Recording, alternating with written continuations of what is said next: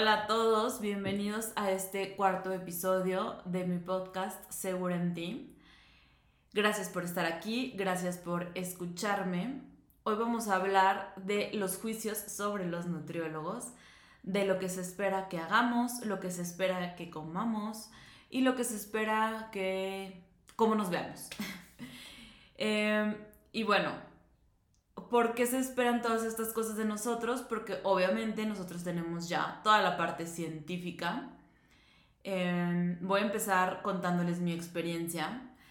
Desde antes de que yo entrara a estudiar nutrición, me acuerdo que ya hablaban mucho de lo que yo comía.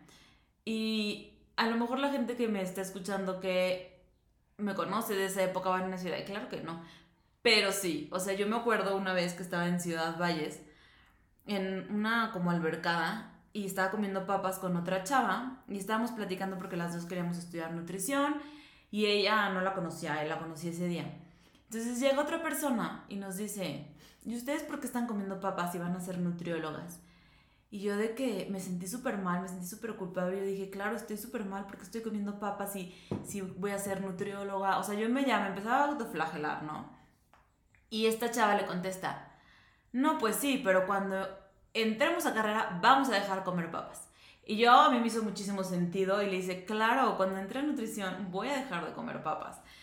Eh, bueno, ahí yo no sabía que no iba a ser algo funcional para mí, pero en ese momento dije, claro, sí. Y cuando entré a estudiar nutrición, sí, yo sentía mucho, y todavía, bueno, desde que empecé a estudiar nutrición en el 2011 hasta la fecha, se, o sea, como que me hacen mucho juicio las personas de lo que estoy comiendo. Por ejemplo, si estoy comiendo, si estoy de viaje y me estoy comiendo algo, mi familia, tú vas a comer eso, pero si tú eres nutrióloga, si estoy en una fiesta, la gente igual, ¿por qué estás comiendo eso? Si tú eres nutrióloga, si me ven comer algo que no es sano, es como, ¿y tú por qué estás comiendo eso? ¿A poco comes eso? O, o, o no tanto yo, es como, ¿a poco los nutriólogos comen eso? Entonces, pues yo por mucho tiempo sí me sentía súper mal. Yo decía, híjole, no, este, está súper mal lo que estoy haciendo. Muchas veces empecé a comer literalmente a escondidas como para que la gente no me viera y no juzgara lo que, estuviera, lo que estaba comiendo en ese momento. Eh, había mucha presión también como de lo que subía a Instagram, de que si no me veía súper flaca, pues no lo subía. Si no me veía pues estéticamente como la sociedad dicta, me daba pena subirlo. Y si era mucho esto de no podía hacer ciertas cosas, no podía subir ciertas cosas porque pues soy nutrióloga, no me puedo ver mal, no me puedo ver gorda, no, no, no me podía poner ciertas blusas porque no le favorecían a mi cuerpo y no podía la gente verme pues subida de peso, etc. Todas estas eran mis inseguridades en lo que hacía, en lo cómo me vestía, en lo que comía y en lo que comía más que nada enfrente de las personas, pero también cuando estaba comiendo sola, yo misma me juzgaba de no debería de estar haciendo esto. Eh, también era como mucha inseguridad cuando tenía un antojo cuando no podía seguir la dieta a la perfección. Para mí era como, no, o sea, hay algo mal en mí porque soy nutrióloga, yo debería de poder hacer la dieta a la perfección. Eh, y pues sí, me autoflagelaba mucho y me castigaba mucho a mí misma. Eh, me daba mucha ansiedad querer aparentar que yo sí podía seguir una dieta, que yo sí podía hacerme preparaciones súper elaboradas y que mi plato se viera perfecto, mi comida se viera perfecto, que yo tenía que durar mil en el ejercicio y tener más condición que, que otras personas que iban porque pues yo era nutrióloga y sabía qué comer antes del ejercicio, ¿no? Entonces, si una persona duraba más que yo era como, pero pues no estás haciendo bien tu dieta. Y, y también si un día no iba a hacer ejercicio, como que sí me sentía mal conmigo misma. Si era como, ay, no, no fui a hacer ejercicio, pues mucha autoflagelación, la verdad. Em, también comparaba mucho mi cuerpo con otras nutriólogas de que, híjole, yo, yo soy nutrióloga y no me veo como esta otra nutrióloga o hasta con pacientes. Muchas veces llegaba un paciente conmigo que yo veía que a lo mejor eh, se veía bien físicamente, o sea, se veía mejor que yo físicamente. Yo decía, ¿cómo yo le voy a dar una dieta a esta persona que está más flaca que yo? ¿Cómo yo le voy a decir que comer a esta persona que que mm, hace más ejercicio que yo, que, rinde más en el deporte que yo, o sea, como que dudaba mucho de mi conocimiento y de lo que yo sabía, porque al final, claramente, digo, todos tenemos una diferente genética, un diferente cuerpo, pero claramente yo sabía más porque yo había estudiado la carrera, yo pues he leído y en ese momento había leído mucho sobre el tema también y qué comer antes del ejercicio y qué no. Y aunque a veces yo no lo podía hacer a la perfección o no estaba 100% organizada, pues yo sentía que si yo no hacía la organización, la, los menús, no planeaba lo que iba a comer, no le podía decir a otra persona qué hacer, porque yo no lo hacía a la perfección. Claro que la perfección no existe, pero en ese momento para mí sí era como que muy difícil y a veces como que decía, no, ya me voy a cambiar de carrera porque yo no sé ni qué voy a comer en toda la semana y mi paciente ya tiene todo su menú organizado. Y pues era mucha comparación, ¿no? En, en cómo se hace la dieta, en cómo se debería hacer y en cómo nos vemos físicamente. También en cuando hacía una, o sea, bueno, cuando hacía como una comida libre, no un fin de semana, o sea, cuando, no sé, iba a, mis miércoles y era de que, no sé, estaban comiendo papas, entonces yo comía papas y entonces yo me sentía triple de mal si me comía las papas el miércoles en lugar del sábado, porque obviamente el miércoles pues era un día prohibido y el sábado no tanto. ¿Por qué? Porque alguien me dijo que, que solo se podía comer mal los fines de semana y no un miércoles. Está muy loco, voy a llegar a eso porque hoy sé que no es así, pero en ese momento yo no disfrutaba como lo que hacía y, me sentía como muy culpable cuando hacía algo mal. Les digo, cuando me daba ansiedad y comía algo fuera de lugar, me sentía súper mal. Y hoy que lo pienso, o sea, cuando nosotros como nutriólogos, nutriólogos damos un plan de nutrición, les damos la dieta perfecta, les calculamos macronutriente por macronutriente, etc. Y tú puedes tener en tu refri pegado qué comer, qué cenar, qué desayunar, todo, que colaciones, todo, pero ¿por qué tú no lo harías? O sea, si yo como nutrióloga te estoy diciendo, esto tienes que hacer, así exacto, no te vayas por otro lado, haz esto como tal cual y vas a bajar, ¿por qué no lo haces? Aunque tengas esta dieta pegada en el refri, casi que en micada. Porque hay todo lo de la alimentación, como ya hemos hablado, va mucho más allá que el tener disciplina o fuerza de voluntad. Tiene mucho que ver las emociones. Entonces, ¿por qué creeríamos que un nutriólogo no va a tener estas emociones? ¿No? Entonces, hoy me doy cuenta que claramente si pues el yo no poder hacer a lo mejor las cosas perfectas me hace nada más humana, no, no me hace menos nutrióloga. O sea, eso lo tengo como muy claro. Pero igual también va porque todo esto viene como sobre juicios de cómo deben comportarse los nutriólogos, qué debemos de comer, que nosotros no podemos nunca hacer una comida libre, que nosotros tenemos que vernos estéticamente perfectos, sin ningún gramo de grasa. Y pues todo esto viene desde el deber ser y no desde ser en realidad. Entonces, les quiero hablar también de lo que es el juicio. El juicio es una opinión, un dictamen o un parecer. Esto viene como, como de definición en el diccionario. Entonces el juicio no es una ley, o sea, no es algo que es ley, es algo que es arbitrario, es algo que depende de la voluntad de una persona, que, que alguien dijo que así es y, y que así debe de ser, pero no es lo que es lo que esa persona ve, no es lo que en realidad es, no es una ley, como les digo. Y aquí lo de los juicios, em, los juicios vienen cargados de energía. Pueden ser energía negativa o energía positiva. Entonces, por ejemplo, cuando tú ves a una persona que tiene sobrepeso, puedes decir, puedes irte la energía de que, qué horror, esa persona tiene sobrepeso, súper mal, no se quiere, no cuida su salud. O puedes irte a el punto neutral en donde dices, ah, pues esa persona tiene sobrepeso no es tampoco hacer todo positivo y todo bonito y todo arcoíris y unicornios o lo que sea. Es como ver la realidad, pero no hacerla relevante. No hacerla buena o mala, no darle esa energía, sino nada más pues verlo como es y hacerlo neutral. Eh, cuando nosotros ponemos algo como bueno o algo como malo, nos limitamos a que eso ya es así y que esa situación no puede cambiar.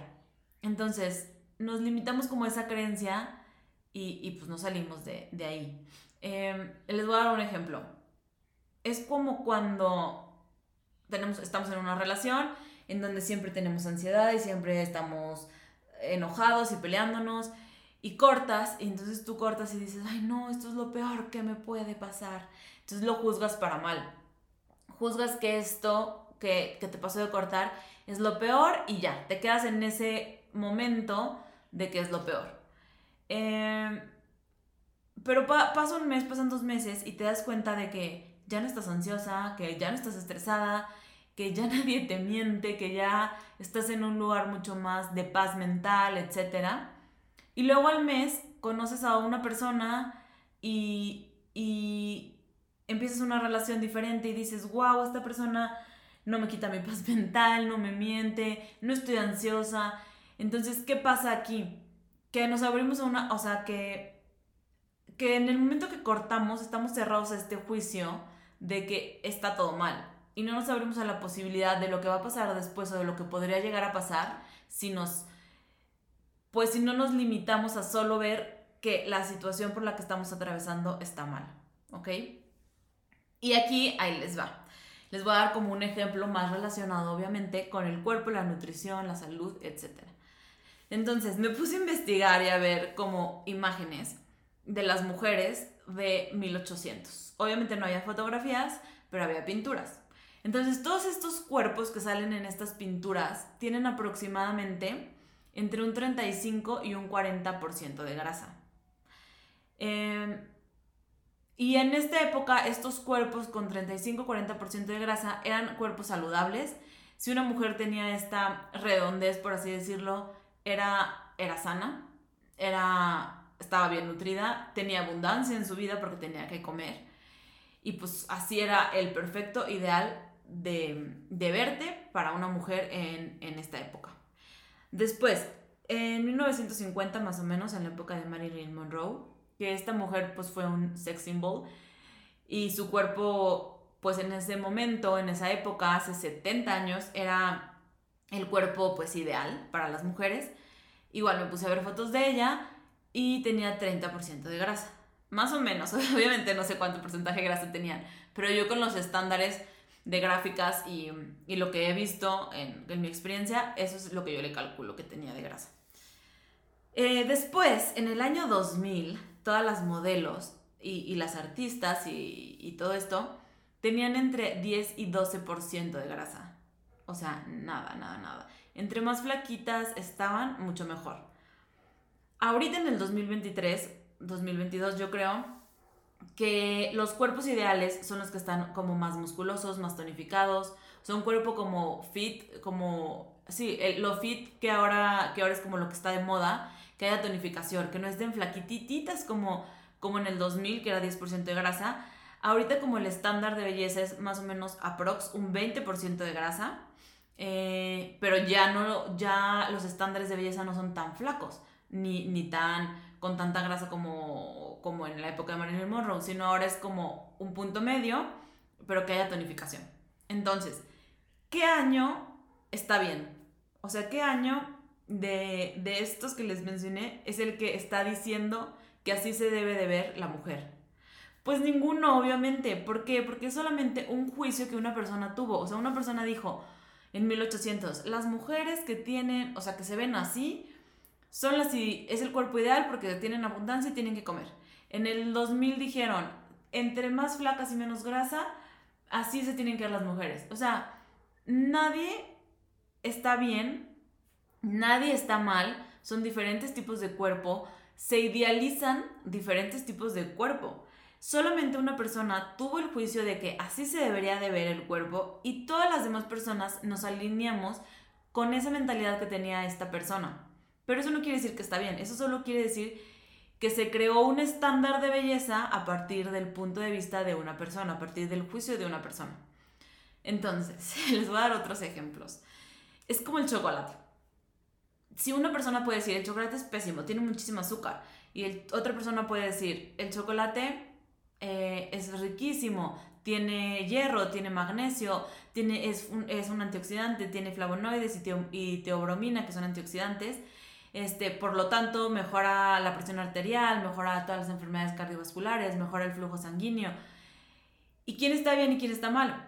Pues ninguna de las dos personas, porque el chocolate sí tiene azúcar y el chocolate también tiene todas estas propiedades nutricionales. Entonces lo podemos ver como un punto medio.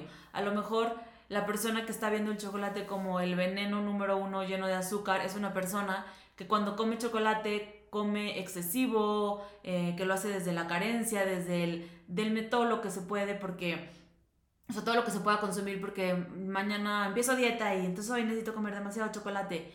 Y a lo mejor la persona que ve esto con estas propiedades antioxidantes es una persona que agarra un pedazo eh, de chocolate, no sé, y le dura a lo mejor dos días o, o, que nada más de que lo prueba y lo siente en su boca, dice, ah, está súper rico, y así. Entonces, ¿quién de estas dos personas está bien o está mal? Ninguna de las dos. Las dos tienen un punto de vista sobre lo que es el chocolate y el chocolate tiene estas dos propiedades. Claro que habrá chocolates que tengan más porcentaje o menos porcentaje de cacao, no voy a hablar de eso, pero es un ejemplo como muy bueno. Otro ejemplo, esto es con, con un alimento, pero otro con, con a lo mejor el comportamiento es, por ejemplo, vas a, vas a comer, vas a tomarte un café con una amiga, ¿no? Entonces, tu amiga se pide un, un, pastel de chocolate y un café, tú solo te pides el pastel. Digo, tú solo te pides el café, perdón. Y estás ahí y estás viendo a tu amiga y que tu amiga se está comiendo el pastel y tú estás en tu mente, mugre, ella no engorda y puede comer el pastel y yo siempre engordo y no, yo no me puedo comer ese pastel porque ese pastel está lleno de calorías y está lleno de azúcar y está lleno de grasa y no, no, no, pésimo, la verdad ella tampoco se lo debería de comer. Y ya te vas a tu casa súper estresada. Estuviste toda la hora que, que tenías con tu amiga de convivencia, estuviste estresada. Y luego llegas a tu casa estresada porque pues tu amiga no engorda y tú sí, y súper mal, pero también te metes en la vida de tu amiga diciendo que ella tampoco debería de comerse el café y todo este círculo vicioso.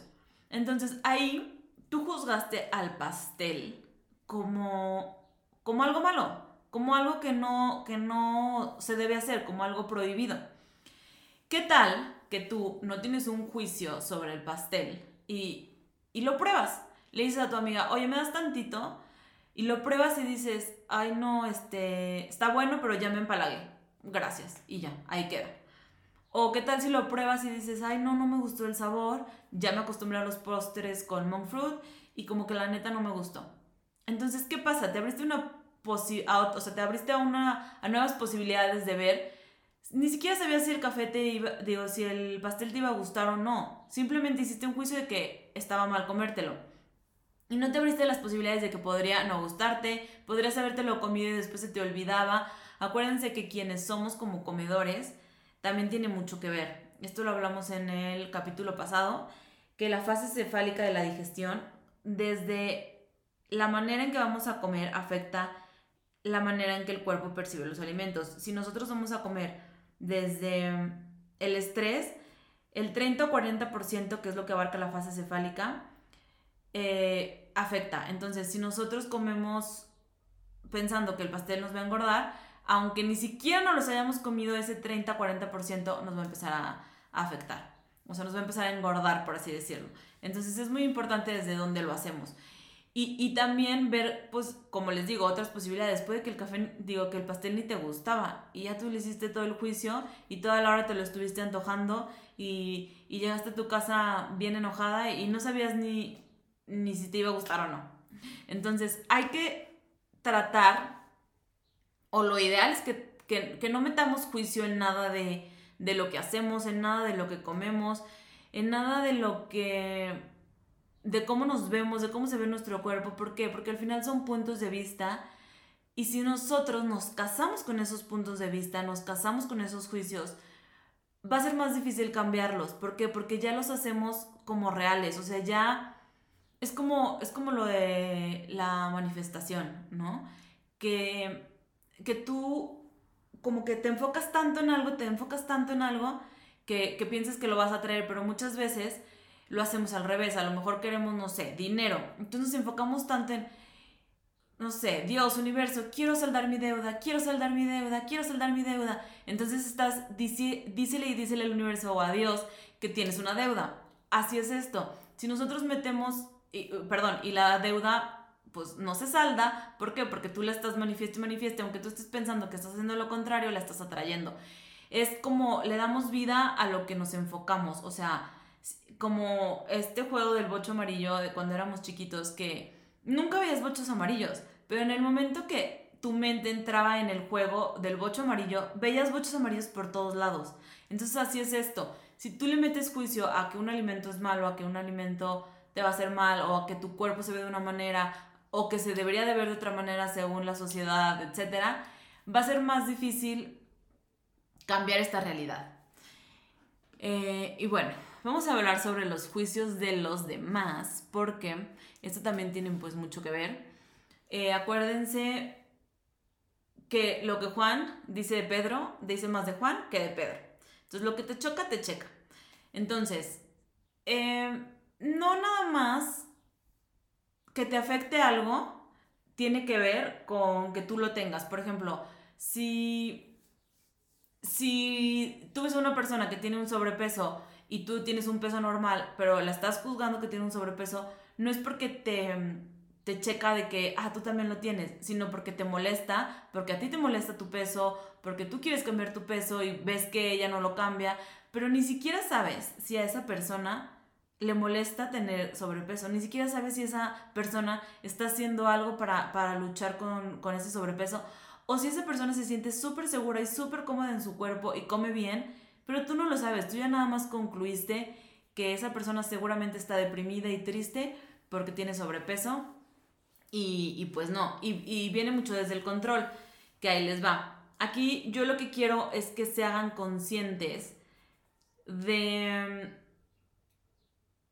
de que cuando una persona te dice, bueno, yo, yo esto es lo que aprendí, más que nada.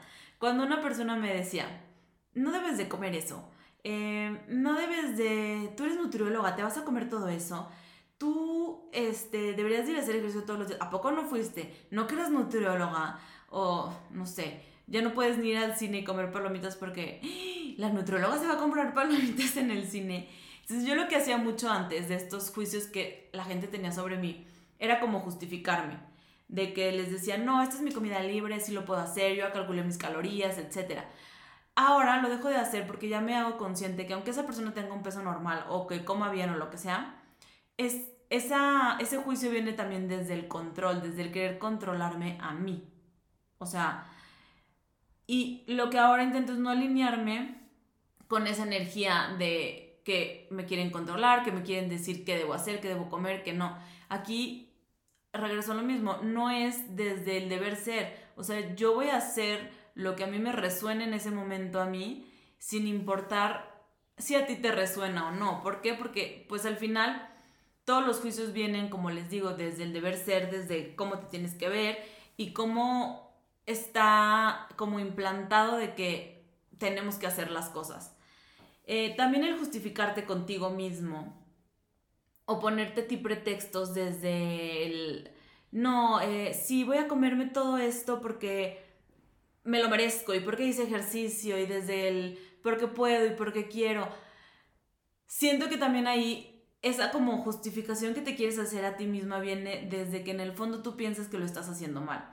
Si en realidad no tuvieras juicio de, no sé, el chocolate o las palomitas del cine, pues tampoco te tendrías que justificar a ti o tampoco tendrías que decir, em, mañana lo quemo haciendo ejercicio. ¿Por qué? Porque al final también le estás poniendo el peso energético de que es algo malo y no lo vas a poder cambiar y además vas a sentirte estresado y frustrado pues por más tiempo. Y como lo hablamos en el capítulo pasado, si nosotros eh, nos estamos divirtiendo y tenemos placer, eh, vamos a liberar endorfinas. Acuérdense que las endorfinas son las hormonas de la felicidad, pero también aceleran el metabolismo de las grasas. Entonces, si nosotros vamos a hacer una comida libre o vamos a comer un chocolate o unas palomitas o lo que sea, pero las vamos a disfrutar sin querer como justificarnos con nosotros mismos, sin tener que estar como que, ay no, bueno ya X, mañana empiezo dieta, ay no, bueno, mañana me voy a hacer triple ejercicio. Y disfrutamos eso que vamos a hacer. Vamos a liberar endorfinas también y no le vamos a poner peso y vamos a pasar esta fase cefálica como desde otro nivel de conciencia, por lo que no nos va a afectar igual, ya sea las calorías o lo que sea, así lo hacemos desde esta energía negativa. Eh, también desde la permisión. ¿Por qué? Porque yo, Estefanía, al principio sí era mucho de que cuando yo estaba pasando, o sea, lo que les dije al principio, cuando yo estaba pasando por este, no puedo hacer esto, no puedo hacer no sé qué, no puedo comer mal, no puedo hacer comidas libres, no puedo comer papas, no puedo comer, etcétera, etcétera, etcétera, yo era como un militar conmigo misma. Era, no puedes, no puedes, no puedes, no puedes. Cuando ahorita estoy trabajando desde la permisión de comer porque me gusta, comer porque estoy con mis amigas o porque estoy con mi familia o porque estoy disfrutando de la vida en ese momento. O sea, no, no, no desde tengo que, sino desde estoy sintiéndome así de bien ahorita en este entorno. Cuando estoy en esa permisión, me, me doy cuenta que ya ni siquiera tengo como los mismos gustos. Por ejemplo, yo cuando estaba modo militar me hacía mil postres saludables y con monk fruit, etc. Y cuando me los empezaba a comer, al principio ni siquiera me sabían tan bien. Yo decía, ay no, esto es horrible, pero bueno, tengo que comerme esto porque esto es lo saludable, esto es lo, que tiene monk fruit, etc. Y cuando empecé a entrar más en permisión, en el, ok, voy a hacer como tenga que hacer, me voy a dar los permisos que me tenga que, me tenga que dar porque así va a fluir más mi relación con la comida y así va a fluir más el estar bien yo conmigo, etcétera me empecé a dar cuenta que cuando me comía, me, pasa mucho con los chocolates, entonces les voy a dar ese ejemplo.